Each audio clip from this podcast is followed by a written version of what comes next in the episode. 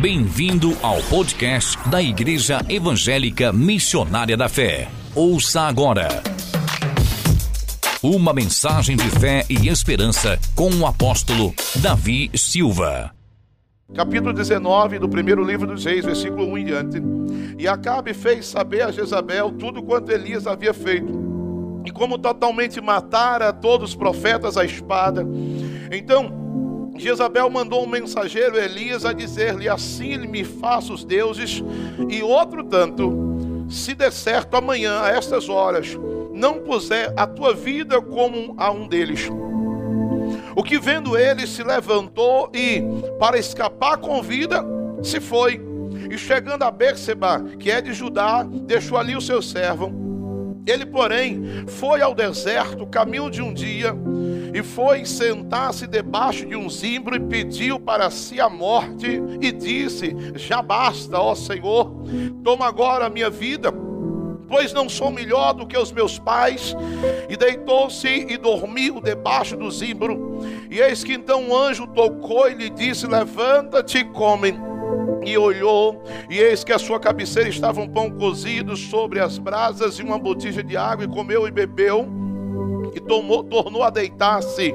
E o anjo do Senhor tomou, tornou segunda vez, tocou e disse: Levanta-te come, porque te será muito longo o caminho. Levantou-se, pois comeu, bebeu e com a força daquela comida caminhou 40 dias e 40 noites até Horebe, o monte de Deus, e ali entrou numa caverna e passou ali a noite, e eis que a palavra do Senhor veio a ele e disse: Que faz aqui, Elias?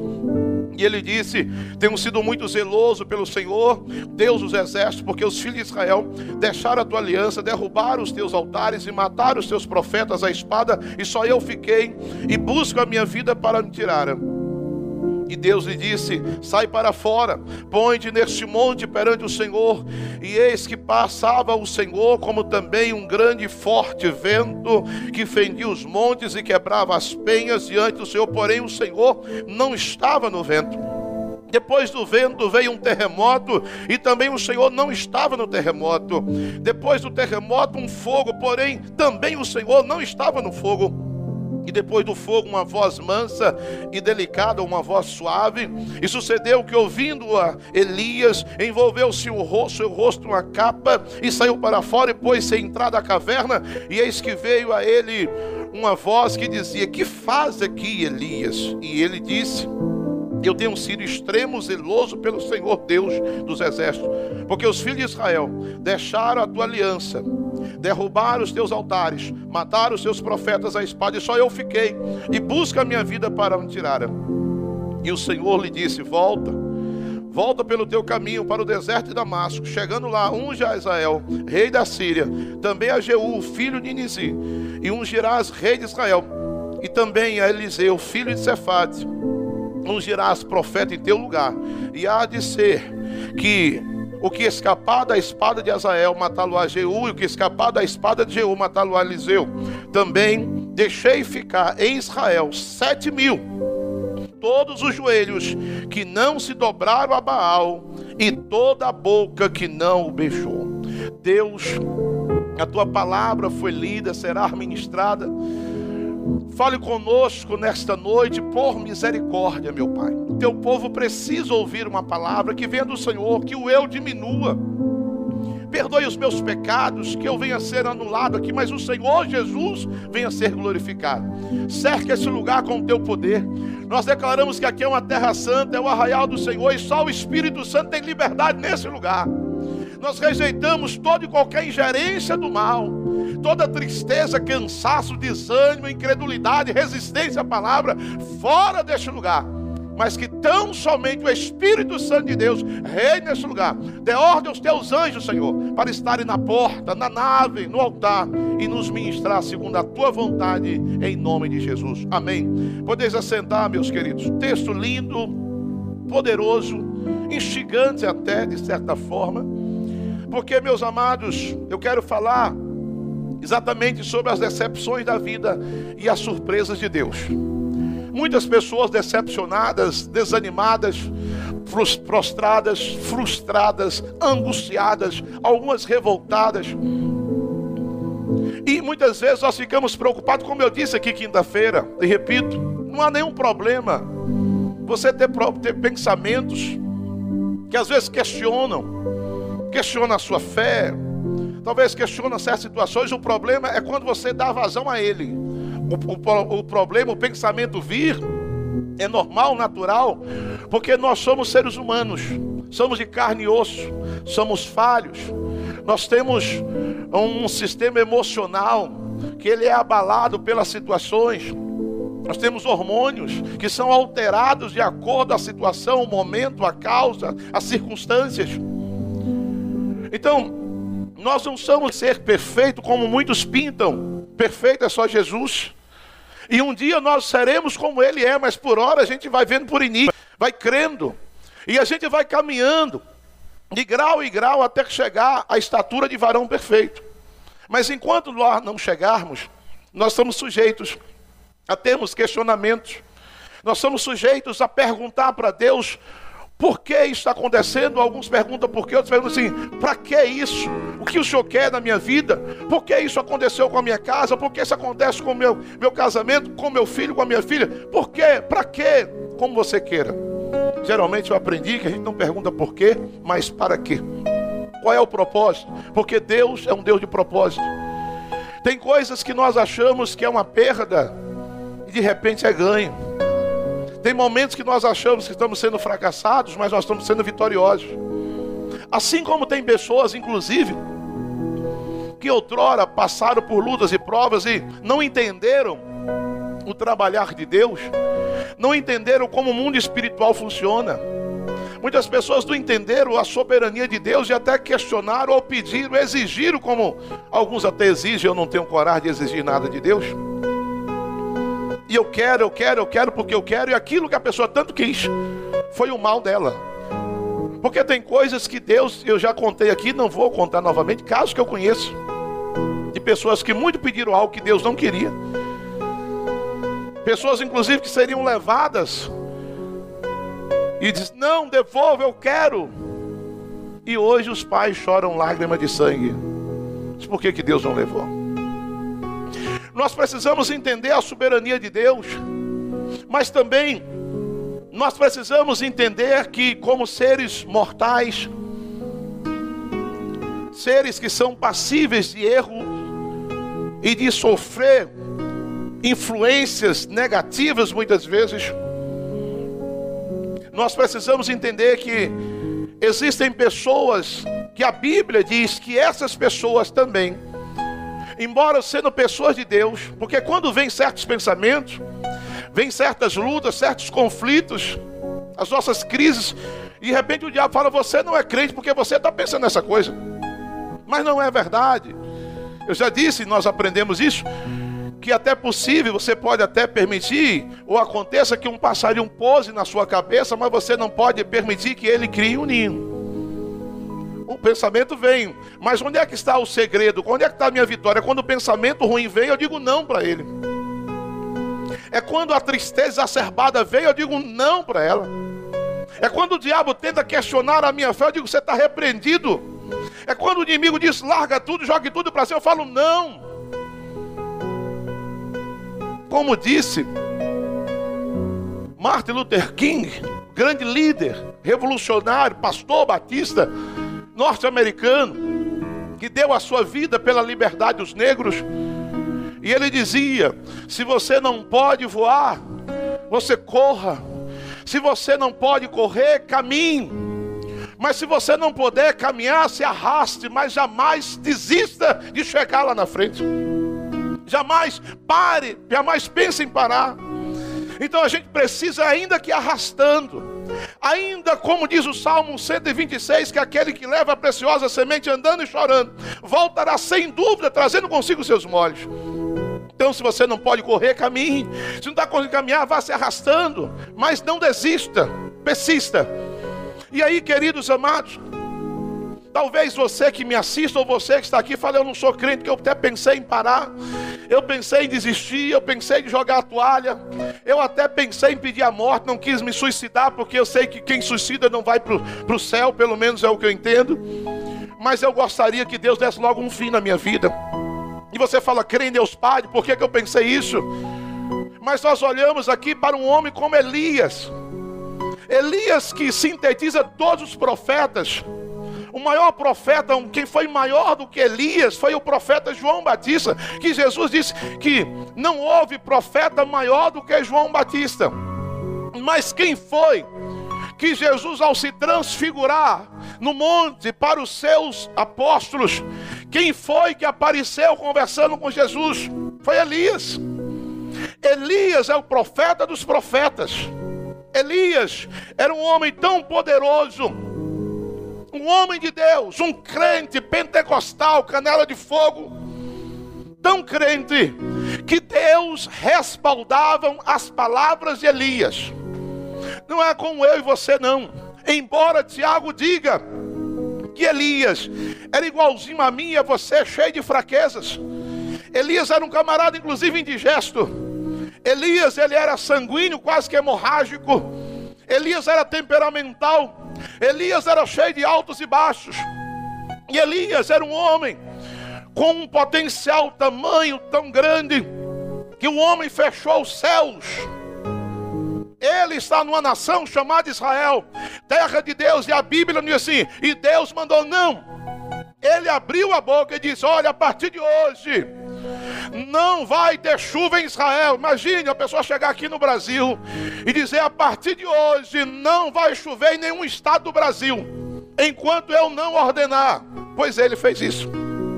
A Bíblia diz em 1 de Reis, capítulo 17, versículo 1. Então Elias Tisbita, morador de Eliade, disse a Acabe, vive o Senhor Deus de Israel, perante a face de quem eu estou, que nesses anos nem orvalho, nem chuva haverá, senão segundo a minha palavra. Ele não disse segundo a palavra, não, segundo a minha.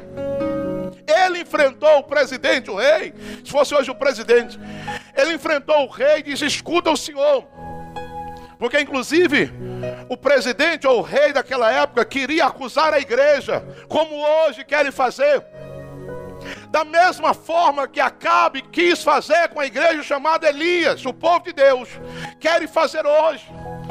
Como o Supremo disse que não pode, a igreja não pode, os governadores falam que não pode reunir, porque ela pode trazer o problema, pode potencializar a contaminação. Quer dizer que a igreja que perturba o Brasil, perturba as nações, porque Acabe diz para Elias: Você é o perturbador de Israel. Ele falou: Eu não, é você e a sua família que são os perturbadores de Israel. Por isso, estou dizendo para você que a partir de hoje não vai ter nem uma goteira, não vai ter nem garoa, nem orvalho vai ter, não vai chover enquanto eu não ordenar. E a Bíblia vai dizer que naquela hora, os céus se fecharam. Os céus se fecharam. E Deus ele: agora tu, Elias. Deus não perguntou por que você fez. Não. Deus disse Elias: sai agora daqui, vá lá para a beira de um riacho. Vou, vou é, prover para você, porque é assim que Deus faz. Um momento de crise, Deus está lá provendo para a igreja o que ela precisa colocou ele lá na beira do querite, do riacho, para beber água e comer pão e carne fresca, manhã e à tarde ele recebia. Veja qual era o potencial daquele homem. Elias tinha uma palavra tão poderosa que Deus respaldava que ele ressuscitou o filho da viúva. O capítulo 17, versículo 22 em diante assim: E o Senhor ouviu a voz de Elias, e a alma do menino entrou nele. Era alguém respeitado do céu. Era alguém que falava e Deus respaldava. Tiago 5,17 assim: Elias era um homem, uma pessoa frágil como nós, e ele orou fervorosamente, rogando para que não chovesse, e não choveu sobre a terra durante três anos e meio. Não era uma pessoa fraca, que você pode dizer assim, era alguém que falava e acontecia. Era alguém que orava e um milagre era instantâneo. Elias, ele fez descer fogo do céu na frente de 850 macumbeiros, pai de santos. Os profetas de Baal e a Sera eram 850, 451 e 400 do outro, 850. Ele deu linha para ele, falou: fique de manhã até a tarde gritando seu Deus aí, que eu vou mostrar. Ele era abusado, vamos dizer assim. Elias era abusado. Clame o Deus de vocês aí até a tarde. Depois da tarde eu vou fazer a minha oração. E diz que aqueles homens, os profetas ficaram se cortando, se martirizando, se automutilando a manhã inteira até as três horas da tarde. Agora é minha vez. Seu, seu Deus está dormindo, pois eu vou mostrar que o meu não dorme. E vou fazer mais. O Deus que responder com fogo vai ser o Deus. Então o seu não respondeu. Eu quero mais. Quero até que molhe o sacrifício. Quero que ponha água para eu mostrar para você como é que Deus faz. E a Bíblia diz que ele clamou e fez o fogo de Deus descer capítulo 18, versículo 37, diz que Elias disse: Senhor, responde-me para que esse povo conheça que tu és o Senhor Deus e que tu fizeste voltar o coração dele. Então caiu fogo do Senhor e consumiu o holocausto e a lenha e o pó e ainda lambeu toda a água que estava ali. Ele era fraco? Não. Era um super crente. Ele era um camarada crente, não era um desviado. Ele era alguém crente. Ele abriu o céu depois e fez a chuva cair. E caiu com abundância. Porque o capítulo 18 de 1 Reis, versículo 44, diz que, que ele estava orando e sucedeu que na sétima vez ele perguntou para o auxiliar: O que você está vendo? Eu vejo uma mão, uma nuvem do tamanho da mão do homem. Falou: Pois é, se prepare, vai cair chuva agora e não é pouca, não. E a chuva caiu. E a Bíblia vai dizer, no versículo 44, 5 e 6 do capítulo 18, que ele diz para Acabe, para o rei, que ele desafiou, falou: Não vai chover enquanto eu não falar. Três anos e meio, aquele rei sofreu a fome, a desgraça, a peste ali estava. E agora, depois de três anos e meio, ele se apresenta diante do rei e fala: Venha comigo aqui para o monte, vou mostrar quem são os deuses de vocês. Vou agora desafiar. Humilhe ali Acabe mata os seus profetas, 850, porque o Deus que respondesse com fogo seria o Deus e os profetas morreriam. Ele colocou a vida dele em risco. E Deus o poupou e ele matou os 850. Agora falou para o rei: Vou mostrar para você o que é Deus. Corra, suba no teu carro. Suba agora na tua BMW aí agora, na tua Cherokee e, e desça, porque vai vir chuva e diz que a chuva caiu, trovejou, ficou tudo escuro e chuva caiu, e ainda ele é abusado. Que ele deu linha para Cabe com seu carrão da época. E aí ele saiu correndo. Depois, e ainda passou na frente de Acabe. E a Bíblia diz assim: e Deus era com Elias. Mas, meus amados, ele ainda ordenou, ele era tão abusado, e eu só quero mostrar para você que não é uma pessoa comum que está na situação de Elias. Ele era um homem tão abusado e com autoridade e um respaldo tão grande. Que em 2 Reis, no capítulo 1, ele já está voltando agora para cumprir o que Deus falou, vai ungir Eliseu. E o rei quer prendê-lo. E aí o rei manda um chefe de soldado com as suas tropas, tropa de 50. E diz aqui o texto, no versículo 12: o homem foi dar uma voz de prisão para ele, disse: Homem de Deus, você está preso. Você, eu sou homem de Deus, como abusado. Que desça fogo do céu e consuma você e o seu soldado. O fogo matou 51. Veio outra tropa. Homem de Deus, ele disse a mesma você, eu sou homem de Deus, desça fogo e queime você. 102 homens morreram, inclusive o chefe. O outro então disse: Olha, eu sei que já vieram dois, por favor, poupa minha vida, não me mate não. Pelo amor de Deus, não faça isso, isso é o versículo 12 e 14. Elias era alguém todo esse potencial. Elias agora está no deserto, depois de tudo que ele fez. Depois que tudo que Deus falou e fez, esse homem agora entra no estado ou no estágio que a maioria dos especialistas e teólogos diz que ele estava numa depressão profunda.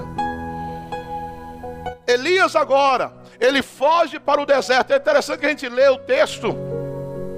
No início você às vezes não entende muito, porque diz que ele escapou para Jezabel não matá-lo, escapou com a sua vida. Mas ele ainda tinha um auxiliar. Ele tinha um, um, uma pessoa que, que andava com ele, caminhava com ele. Ele tinha o seu auxiliar, como você tem uma empresa, você tem um, um produto, um projeto. Diz: pronto, para mim chega, basta. Vou fechar agora, vou falir, vai quebrar. Então ele disse: Vou pegar primeiro o meu moço, o meu auxiliar, dizer, tu fica aqui. Para mim acabou, para mim já deu, para mim já era. Cansei, estou cansado, sabe dizer, estou decepcionado. Existem muitas pessoas decepcionadas. Existem muitas pessoas decepcionadas com a sua vida, não sei se é o seu caso. Muitas pessoas que estão questionando e o diabo questionando a sua fé. Cadê o seu Deus? Elias está agora um homem frustrado nas suas palavras, ele vai dizer da sua frustração. Qual foi a frustração que Elias estava? Eu fui zeloso da tua obra. Fui extremamente zeloso do meu, do meu ministério. Eu deixei tudo por ti, andei contigo. Fiz, fiz descer fogo do céu e tudo. Agora o povo não está nem aí.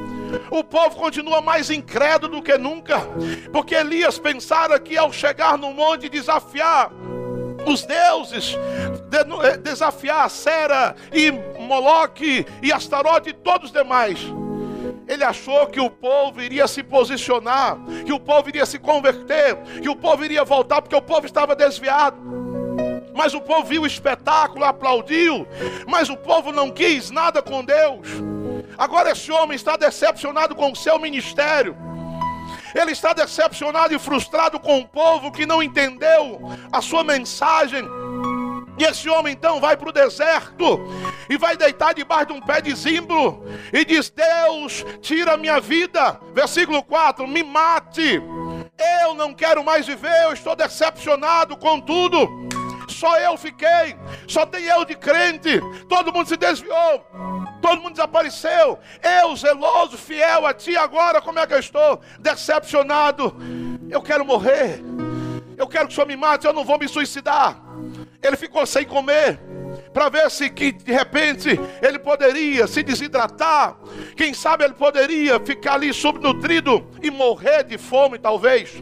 Ele foi para o deserto quem sabe, não vou tomar água, não vou me hidratar, para que eu possa morrer. Aquele homem estava procurando a morte, aquele homem estava frustrado, aquele homem estava desgostoso com a sua vida, aquele homem estava decepcionado e não foi só ele, não. Eu não estou aqui dando base para que você fique depressivo, triste, não é nada disso. Eu quero mostrar para você, para quem me assiste, para quem me acompanha, que de repente está passando uma crise, que está se auto-questionando, que você não é a única pessoa, que não é por isso que você não é crente, isso é porque você é ser humano, é porque corre sangue nas suas veias, é porque seu coração bate, é porque você é um ser emocional. Quem sabe, só quem sabe das perdas que você já sofreu é você e Deus. Só você e Deus sabe onde é que o seu calo está apertando, eu não sei. É muito fácil nós olharmos para as pessoas e julgá-las e condená-las e apontá-las, mas cada um sabe da sua dor. Quando você olha para a Bíblia, Davi, o adorador de Israel, chegou o momento que Davi se entristeceu, se decepcionou e achou que iria morrer. Porque a Bíblia Sagrada diz em 1 Samuel 27, 1, Davi diz assim: Porém, diz Davi no seu coração, sabe o que é coração? No seu interior na sua mente. Sabe? É nisso aí que começa a depressão, a tristeza exacerbada toma conta e leva até algumas pessoas a cometerem loucuras. Quando diz no seu coração, é no seu interior, é na sua alma. Não quer dizer que Davi propagou. Diz aqui, ele disse no seu coração, ora, versículo 1 do capítulo 27 de 1 Samuel. Algum dia ainda perecerei pela mão de Saul um dia desse Saul vai me matar. Um dia desse ele vai me pegar. Eu não dá para continuar aqui. Não dá para ficar. Então, não, não há coisa melhor para mim do que escapar apressadamente para a terra de onde? Dos filisteus. Agora você imagina um homem cuja sua vida era dedicada a combater os filisteus, aos inimigos. Ele começa seu ministério, inclusive, matando os gigantes filisteus. Ele agora está tão decepcionado com a vida que ele agora é obrigado a se refugiar com o inimigo morar com o inimigo, pedir ajuda ao inimigo, pedir arrego ao inimigo. Por quê? Porque senão eu vou morrer. Ele diz que escapou apressadamente para a terra do seu para que Saul perca a esperança de mim e cesse de me buscar por todo o seu Israel. Assim escaparei da sua mão. Davi também. Ele pensou um dia: estou perdido, já era. Eu tenho que refugiar com o inimigo. Jó, eu acho interessante que as pessoas, às vezes, por não ler a Bíblia, não entender, diz que Jó não reclamou, não, Jó não murmurou contra Deus. Mas Jó questionou. A dor de Jó, a desgraça que abateu sobre Jó, foi tamanha, porque às vezes eu repito, ou nós temos uma forma muito romântica de ler a Bíblia, ou temos receio do que as pessoas vão falar, se a gente de repente abrir até o coração e dizer, olha, eu estou pensando isso. Por isso, quando eu estou aconselhando pessoas, inclusive sobre libertação, dando aulas, eu disse você me faça as perguntas mais absurdas que você achar entender. Porque tem, às vezes eu tenho, eu tenho medo de fazer essas perguntas e achar que eu sou desviado, achar que eu não sou crente. Então, Jó, não sou eu que estou falando de Jó. A Bíblia diz no capítulo 1 do livro de Jó que foi o próprio Deus que falou do caráter de Jó. E falou para Satanás: Você viu lá meu Jó, Jó, meu servo, homem íntegro, temente a Deus, se desvia do mal. Era um homem crente, mas o mal chegou à casa dele, a desgraça chegou a ele a sua família. E o que foi que Jó disse? Capítulo 3 do livro de Jó, versículo 11: Porque eu não nasci morto. Olha como é que ele diz. A dor é dele. Porque eu não nasci morto. Porque não morri ao sair do ventre. Porque me deitaram no colo da minha mãe porque ela me amamentou no seu seio. Se eu tivesse morrido ao nascer, agora estaria em paz, sim, dormiria e repousaria, descansaria como os reis da terra e os seus conselheiros, cujos edifícios agora estão em ruínas. Descansaria com os príncipes ricos em ouro, cujos palácios agora estão cheios de prata. Por quê? Não me sepultaram como uma criança que nasce morta como um bebê que nunca viu a luz. Jó dizendo, tamanha era a sua dor, a sua tristeza, a sua decepção. Ele era um crente. E ele passa agora por um momento tão terrível, tão trágico, que ele diz: um aborto para mim seria muito melhor. Ele vai dizer, inclusive, risque-se o dia que eu nasci. Alguns chegam até a dizer que Jó, é claro, são teólogos que inventam isso, que Jó nasceu no dia 30 de fevereiro porque não existe. Risque, porque 29 ainda tem de 4 em 4 anos. Mas 30 não tem. Risque, apague o dia que eu nasci, tamanho era dor, era decepção, era tristeza de Jó. Não foi só Jó, não foi só Davi, não, teve outra, tiveram outras pessoas, Moisés. Moisés um dia diz em Números capítulo 10, versículo 11, eu quero só ler esses textos. Não quero gastar o seu tempo com tantos textos, mas só para que você entenda. Que muitas pessoas na Bíblia, crentes fiéis, passaram por decepções, por frustrações. Alguns desejaram a morte. Alguns disseram é melhor morrer, como Jó disse, seria melhor ter nascido morto. E aí, Números 10, 11, versículo 10: Moisés ouviu as, as famílias reclamando a entrada da sua tenda. E a ira do Senhor acendeu, com isso Moisés se revoltou e disse ao Senhor: Por que, que tratas a mim, teu servo, com tanta crueldade? Isso é Moisés falando com Deus. Por que o Senhor me trata assim? O Senhor é tão cruel comigo assim. Tem misericórdia de mim. O que me fez, o que eu fiz para merecer um peso deste povo? Por acaso gerei eu e dei à luz este povo? Por que me pede para carregá-lo nos braços como a mãe carrega o seu bebê? Como eu levarei a terra que juraste a dar aos seus antepassados? Onde conseguirei carne para todo esse povo? Eles vêm a mim reclamando e dizendo: dá-nos carne para comer. Sozinho não sou capaz de carregar esse povo. O peso é grande demais para mim. Se é assim que pretendes me tratar, mata-me de uma vez só para mim seria um favor, pois eu não veria esta calamidade. Irmãos, mais um pediu a morte. E esse cara aqui, ele via, vamos dizer assim, não Deus, mas a, a, ele falava, a Bíblia diz que ele falava com Deus cara a cara por meio daquela fumaça que aparecia. Deus falava com ele face a face embora ele não viu Deus, mas ele viu a bondade do Senhor.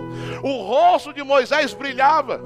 Moisés ficou 40 dias no monte com Deus, não sentiu fome nem sede. Mas agora, ele diz, depois que ele viu os problemas com aquele povo, com as famílias gritando, reclamando, murmurando, questionando ele, ele ficou com a vida tão amarga, tão decepcionado, que ele disse: Deus, por que o Senhor me trata com essa crueldade? É assim que o Senhor quer me tratar, então me mate, que é melhor. Meus amados, eu poderia passar aqui à noite dizendo para os irmãos de Jeremias que ele disse: Senhor, minha angústia é muito grande não aguento. Lamentações 1:20. Poderia falar de Jonas. Quando Jonas ficou desgostoso, quando ele olha para Nínive, ele vê o que ele fez, ele pregou e o povo não se arrependeu. Deus não matou aquele, aliás, o povo se arrependeu e Deus não matou aquele povo. Terrível. Os ninivitas. A Bíblia diz que Jonas disse assim: Deus, eu não suporto mais, diz o capítulo 4. Que o Senhor me mate eu quero que o Senhor me mate. Eu não quero mais viver. Eu estou desgostoso. E eu poderia dizer para de Abraão e muitos outros, como eu preguei aqui quinta-feira, da decepção de Abraão. Porém, meus amados, o que eu quero dizer para você é que esses homens, poderia dizer de mulheres também, homens da Bíblia, homens que tiveram experiência com Deus, vida com Deus, ficaram decepcionados, amargurados, revoltados e pediram inclusive a morte. Mas nós precisamos ver o que é que Deus preparou para eles, quais foram as surpresas que Deus tinha para eles. Aqueles que pediram morte, Deus deu vida. Só porque Deus sempre nos surpreende. Sabe por que, Deus nos surpreende, meu irmão? E Deus vai te surpreender em nome de Jesus. Porque Deus diz na sua palavra, Isaías capítulo 55, versículo 8: Os meus pensamentos não são os teus pensamentos, os meus caminhos não são os teus caminhos, eu tenho algo diferente para vocês. Os planos de Deus, meus amados, são infalíveis. Os planos de Deus para o seu povo, para a sua igreja, nós o entendemos. Deus não matou Moisés, não. Ele disse: Não, eu vou te dar descanso, meu espírito vai com você. Você vai levar esse povo.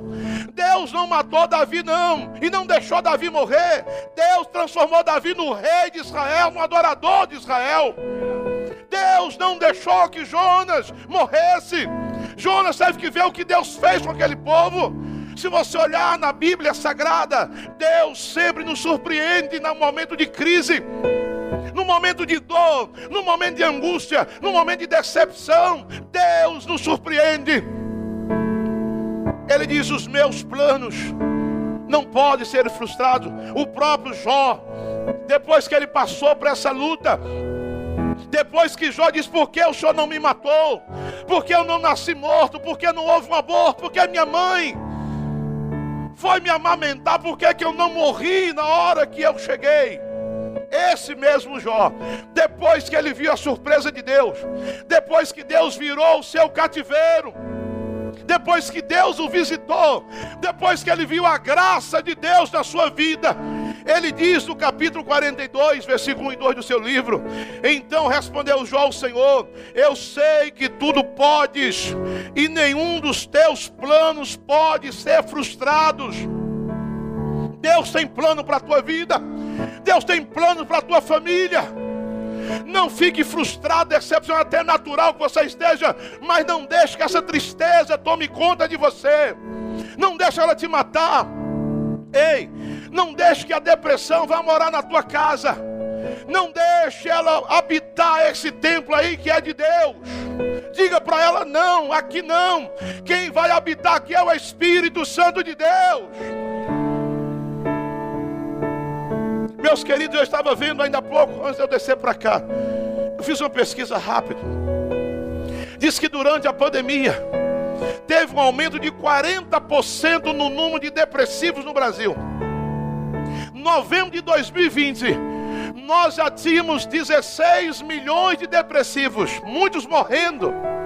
Uma pesquisa que foi feita diz que o Brasil está liderando, em primeiro lugar, no número de depressivos, eu pergunto à igreja do Senhor: onde é que nós estamos? Precisamos acordar, buscar mais o Senhor, orar para que essa nação seja transformada, seja mergulhada no poder de Deus para que vidas alcancem o Senhor, que sejam alcançadas pelo Senhor e encontrem em Deus a paz. O Brasil está na frente da Irlanda, a Irlanda está no segundo lugar e os Estados Unidos em terceiro lugar no número de depressivos. Ainda diz que foi durante a pandemia foi uma combinação muito ruim, que foi mais cigarros para quem fuma, mais bebida alcoólica, mais comida ultraprocessada, mais TV, mais internet. Veja que combinação maligna diabólica. Vendo a internet, vendo a TV, vendo a Globo, falando de morte, morte, morte, morte, morte. As pessoas sem ter Jesus bebendo, as pessoas se drogando, as pessoas só comendo e comendo comidas processadas. Essas pessoas foram baixando a sua imunidade. Foi baixando a imunidade. Serotonina foi lá para baixo. E aí a depressão, a tristeza maligna tomou conta dessas pessoas. Elias estava assim, porque quem está no estado de depressão profundo que é a morte, quem está no estado de depressão profundo pede morte ou chora, se alimenta das suas lágrimas, como Ana estava amargurada, Ana estava depressiva, Ana estava no templo, mas era uma depressiva até o dia que ele chega, basta, e ela entrou na presença do Senhor, e ela derramou a sua alma diante de Deus, e a partir daquele dia, Deus a libertou daquela depressão, e ela foi cantar a vitória, e assim será contigo, em nome de Jesus. Meus queridos, eu acho interessante que quando Elias está ali, diz o texto que nós lemos, que ele deita, dorme, pede a morte. O anjo lhe acorda e lhe diz: Você não vai morrer, não. Deus tem um ministério para você. Os planos de Deus para você são infalíveis. Você tem uma caminhada longa. Porque às vezes o diabo quer nos calar. O diabo quer tirar você do caminho. O diabo às vezes quer te, te silenciar. Ele quer lhe trazer uma angústia, uma tristeza para você começar a questionar. Meus amados, não vamos decepcionar aqui também não. Mas o número de pastores que chegaram a um nível de depressão e se mataram foi grande outros dias. Outros dias. A gente ficou, sabe, com aquele receio de dizer.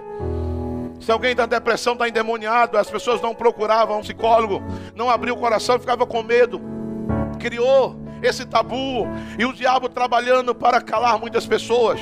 Elias, com todo o potencial que tinha, como eu li aqui, Elias entra numa depressão, se joga lá no chão, debaixo de um zimbro, e o anjo diz: levanta, come, bebe, porque você vai caminhar. Ele comeu, bebeu, dormiu de novo. O anjo disse: acorda novamente, porque Deus faz assim conosco. Quem sabe Deus já despertou você algumas vezes. Quem sabe Deus já falou com você: acorda, levanta, toma uma posição. Não fique prostrado, não fique decepcionado, não deixe que essa depressão pegue você e mate você, e mate o teu ministério, e deixe você uma pessoa calada, quem sabe, andando cabisbaixo pelos cantos, com sentimento de fracasso e derrota. Quem sabe você voltou a dormir, quem sabe você voltou a se acostumar com isso, mas essa noite Deus novamente está dizendo: acorda, levanta, se alimente de Deus, coma do pão da vida que é Jesus, beba da água da vida que é o Espírito Santo. Elias, ele levanta agora pela segunda vez. Porque às vezes a gente fica assim, irmãos, quando a depressão vem, a gente quer caminhar um pouquinho, eu nunca fiquei, que Deus me livre. Mas já convivi com algumas pessoas sei como é que é. A gente quer até caminhar um pouquinho. Mas às vezes fala, não, eu quero me isolar. Não dá, eu até tentei, me esforcei. Mas não dá, eu vou me esconder. O que aconteceu? Ele caminhou, andou, mas ele entrou em uma caverna. Caverna é lugar de tristeza. Caverna é lugar de depressão. Caverna é lugar de se esconder. E eu acho interessante, eu disse aqui quinta-feira, as respostas de Deus às vezes para nós são tratamento de choque. Porque Deus quer o nosso bem e Ele não entra no nosso jogo. Nós precisamos entrar no dele. Deus não entrou na caverna com Elias texto que nós lemos aí. Diz que Elias caminhou, entrou na caverna. E Deus foi à porta da caverna não disse: Eu vou entrar para te consolar. Eu vou entrar para te confortar aí dentro. Eu vou deitar com você. Não. Assim como ele falou com Abraão, sai da tua tenda. Capítulo 15 de Gênesis, Abraão também estava entrando em depressão porque achou que estava é, frustrado, ele estava fracassado, ele havia esperado a promessa de ser pai, 15 anos não tinha acontecido, ele está com 90 e agora ele faz as contas que o seu escravo iria ficar com tudo. Deus não entrou na cabana com ele.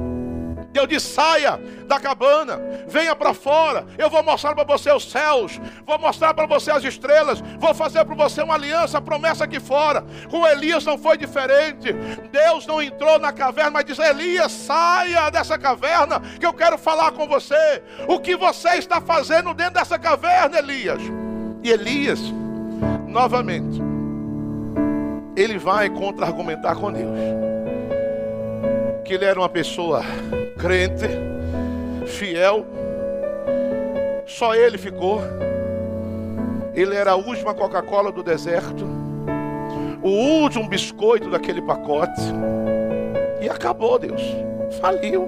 Já era. Fechou. Não tem mais profeta, não tem mais ninguém.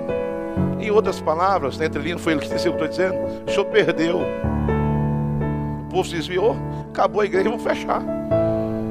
Agora, que pena, né? Tipo assim, sinto muito.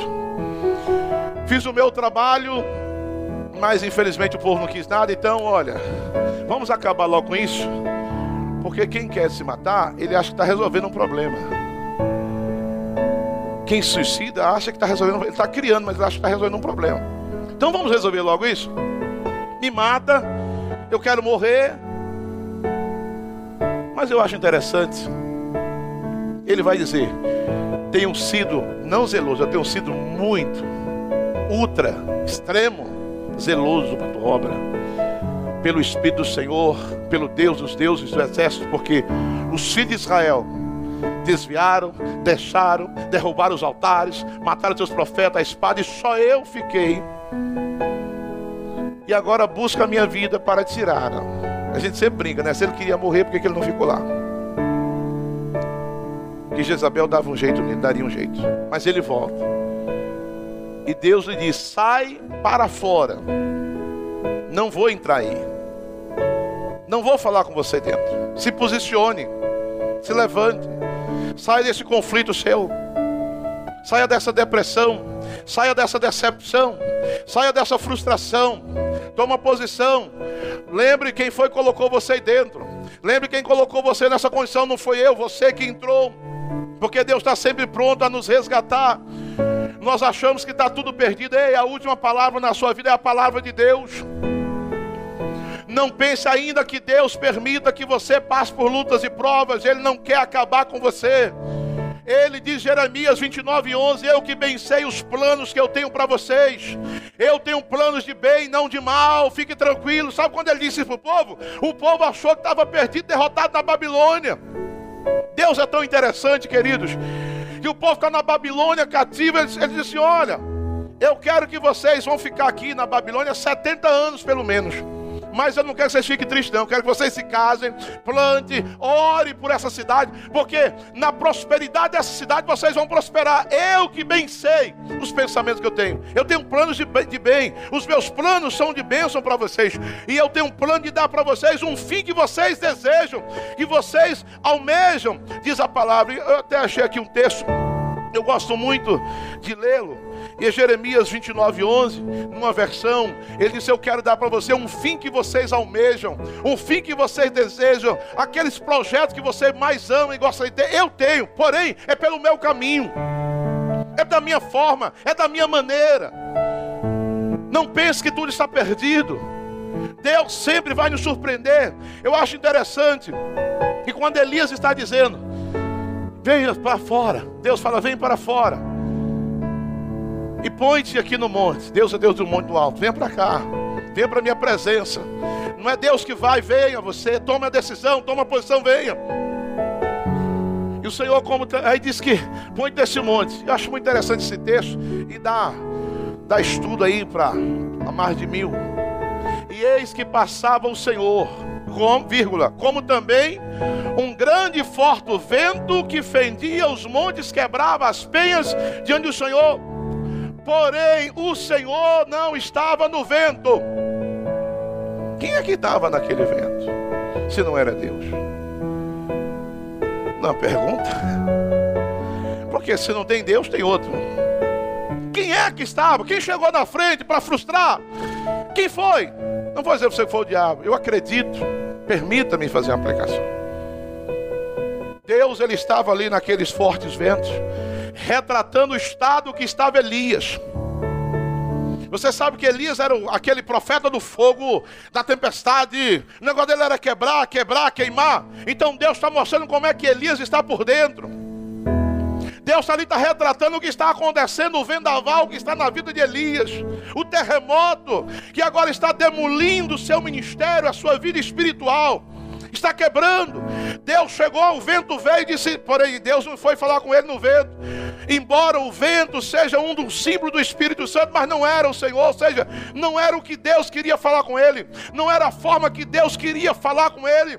Deus está mostrando o que estava acontecendo dentro dele, o vendaval, a tempestade o terremoto, despedaçando tudo, é o que estava acontecendo, representando Elias, que estava sentindo-se por dentro destruído, arrasado, acabado, e ele queria mesmo o fim de tudo, destruindo, e depois diz que veio ali aquele terremoto acabando com tudo, porém Deus estava ali. Agora vem um fogo interessante que Deus é o Deus do fogo.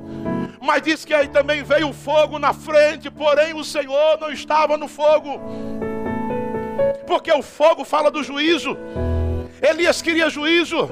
Elias queria eliminar, Elias queria matar, porque quando nós entramos no estado, essas vezes nós queremos justiça, nós queremos que Deus faça. Talvez você está frustrado com família, com pai, com mãe, com irmão, com empresa, com pessoas, e a gente quer logo que Deus dê logo um jeito, um fim. Os contrastes da vida. Quando eu olho nesses fenômenos que dizem Deus não estava Vem tudo acabando tudo, destruindo tudo, vento queimando, porque Elias gostava de fogo. Se eu sou homem, Deus desça fogo. Mas ele disse: Deixei você usar o meu poder. Você usou o fogo para trazer juízo, mas não é isso que eu quero. Depois, depois, depois veio um terremoto. E depois do terremoto veio um fogo, porém também o Senhor não estava ali querendo falar com ele com fogo, coisa nenhuma. A tempestade, o terremoto, o vendaval, depois do fogo veio uma voz mansa e delicada. E ali estava o Senhor falando com ele. Quantas vezes nós estamos assim, irmãos? Quantas vezes nós nos encontramos vendo só terremoto, tudo destruindo? Quantas vezes a gente só vê fogo queimando tudo e a gente quer mais fogo? Dessa fogo lá, você queima. E diz, não, assim, eu acho muito interessante que os contrastes que Deus vai nos mostrar, é muito rico esse texto.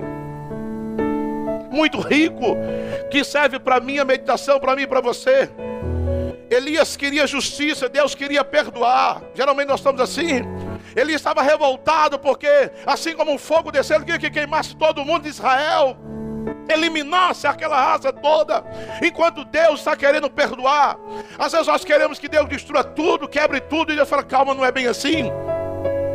Deus não, só, não age só nessas tempestades. Quando Ele quer, Ele manda, mas é para juízo. Interessante que Elias estava gritando por juízo e Deus estava lhe falando com a voz suave de paz.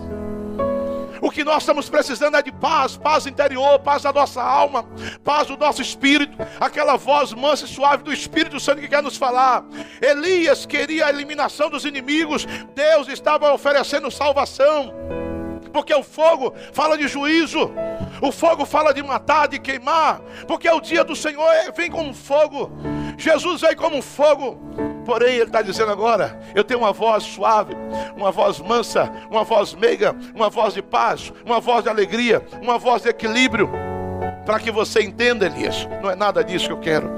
E Elias queria a morte. Quero que o Senhor me mate. Deus está lhe oferecendo vida. Elias estava com sede, Deus foi lá saciar sua sede. Quem sabe a sede dele era sede de vingança, sede de justiça, e Deus queria lhe dar da água da vida para que ele tivesse paz. Ele estava com fome. Quem sabe era aquela fome de uma justiça, de um juízo terrível. E Deus lhe dá o pão. O pão fala de Jesus, que é o pão da vida, que nos alimenta, que nos traz paz. Elias estava faminto, Deus lhe deu pão. Elias, ele estava ali naquela hora, com sede, Deus foi lhe dar água. Eu acho interessante, irmãos, que às vezes nós estamos assim, e depois que Deus mostra que não é no fogo, não é quebrando, tem uma hora para tudo, tudo tem o seu tempo, irmãos, tudo tem a sua hora. Agora era hora de paz, ele estava frustrado, cansado, seu ministério trouxe peso, era só o que ele sabia fazer.